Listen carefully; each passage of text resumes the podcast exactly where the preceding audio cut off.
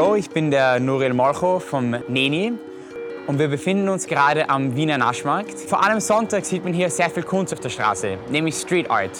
Und Street Art ist etwas, das uns verbindet mit dem Künstler, der momentan in der Albertina ausstellt, Keith Haring. Er hat auf der Straße angefangen. Er hat in New York in den 80ern mit Kreide in den U-Bahn-Schächten gezeichnet und seine Kunst den öffentlichen Raum geschenkt. Er ist ein Künstler, der die Brücke geschafft hat von der Straße in die Galerie. Und vor allem Sonntag sieht man hier sehr viele Künstler, die genau das auch machen. Ihre Kunst den öffentlichen Raum schenken, mit der Hoffnung, auch eines Tages in der Galerie ausgestellt zu werden. Ich hoffe, ihr schaut in der Albertina vorbei und genießt die Werke von Keith Haring.